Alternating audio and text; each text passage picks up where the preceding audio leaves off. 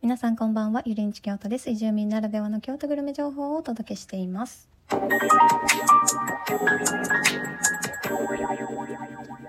はい、今週も一週間お疲れ様でした。京都はですね、もうすっかり肌寒いくらいの気候になってまいりました。皆さんのお住まいの地域はいかがでしょうか ?9 月といえば、台風直撃ですよね。もういろんなところに台風来てると思うんですが、そう、私はね、この時期ね、決まっても毎年ひどい頭痛に悩まされてきていました。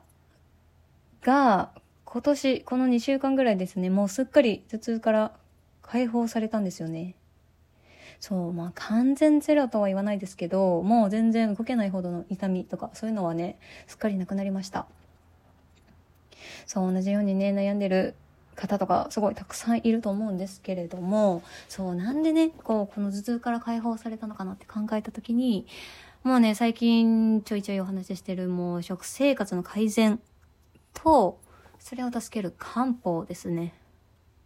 漢方はね、あの、今月の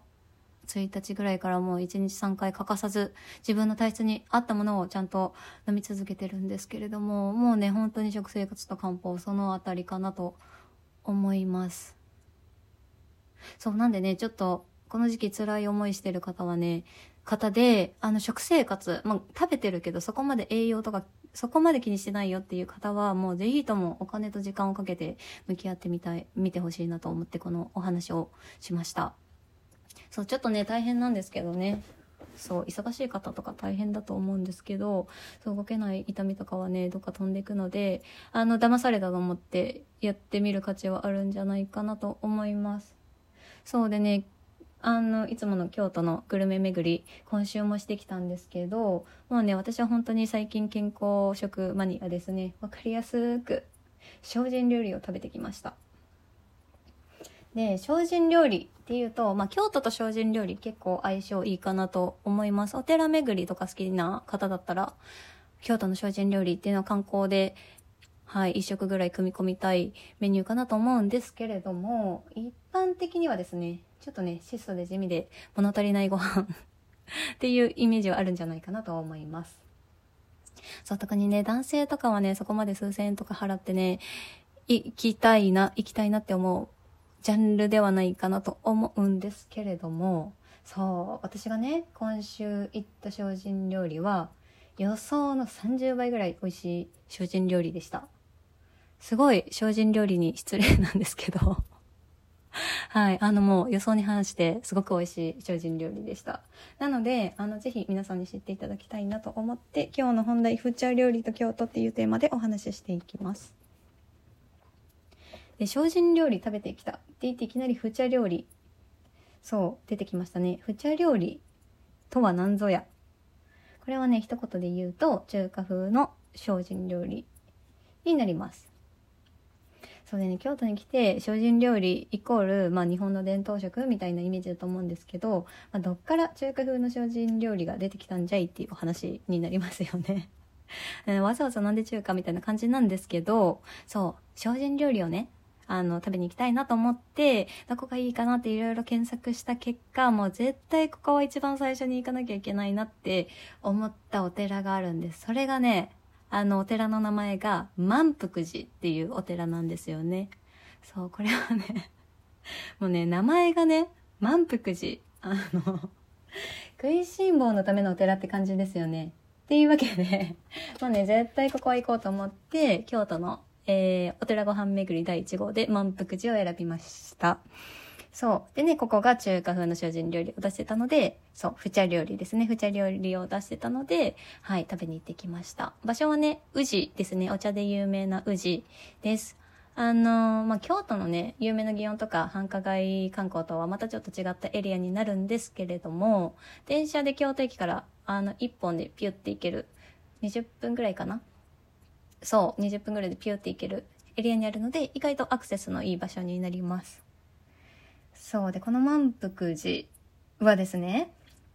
そう、あのーざっくと言うと、中国から来たお坊さんが作ったお寺になります。だから、えっ、ー、と、そこでおもてなしのために作られていた精進料理が、フチャ料理というもので、それが広まったわけなんですけれども、そう、京都のね、文化のもとをたどると、えー、ほとんど中国文化に行き着きますね。あの 今、中国っていうと、もうね、イメージ散々ですよね。あの、偽物とかパチモンが多いとか、あと、マナーがなってないとか、話し声がうるさいとか、あとね、Google が使えないとかね、なんかね、いろいろね、こう、良くないイメージありますよね。なんですけれども、もともとはですね、大陸文化、もう日本にどんどん、どんどん新しいスタイリッシュな海外の文化がですね、インポートされてきて、食べ物含めて。まあ、最たるものが仏教ですよね。そう、昔からね、中国はね、最先端のスタイリッシュな文化を持ってた国だったわけですよ。で、そんな感じで、時は江戸時代、はい。中国から来たお坊さんが人気になりすぎて、中国帰るって言ったのに引き止められて、しまいには江戸幕府から領地を与えられて、広い、もう広大な土地を与えられてお寺を作ったわけなんですよね。はい。それが、あの 満腹寺。で、満腹寺を作ったのが、インゲンさんっていうお坊さんになります。そうで、インゲンさんってまたね、これまた名前が 名前が超キャッチーですね。えインゲン豆じゃんって思いますよね。でもね、それ、はい、正解です。あの、インゲン豆は、インゲンさんが持ち込んだからインゲン豆っていうそうです。そう、超覚えやすいですよね。そう、それから、あの日本の伝統食だと思ってるごま豆腐とか、あと、けんちん汁とか、私たちが今でも普通に知ってる食べ物を持ち込んだのもインゲンさんですし、面白いところで言うと、文字の書体、明朝体ってありますよね。あれとかもね、インゲンさんが持ち込んだらしいです。そう、その昔、持ち込まれたおしゃれフォント、明朝体はインゲン初。すごいですよね。そうそうそう。こんな感じで結構ね、いろんな背景があって、まあ、ちょっと観光に行くのも面白い満腹時なんですが、そう、肝心のフチャ料理ですね。まあ、食べるまでね、言うてもお弁当だし、言うても精進料理だし、まあね、あの、味は予想できるから、サクッと食べて、物足りなかったら他でお茶でもするかみたいな感じのテンションで行ったんですが、まあ、超失礼ですよね。そう、なんですけど、あのね、本当にね、とっても満足値の高いご飯でした。あの、見た目もね、あの、すごく品数が多くて、彩り豊かで、蓋がついたお弁当、消化堂お弁当みたいな感じで来るんですけど、蓋を開けた瞬間に、わあ、綺麗って、本当に思います。本当に映えますね。だし、あの、食べてみたらね、やっぱり日本の精進料理とはまたちょっと違って、結構どれもしっかり味がついていて、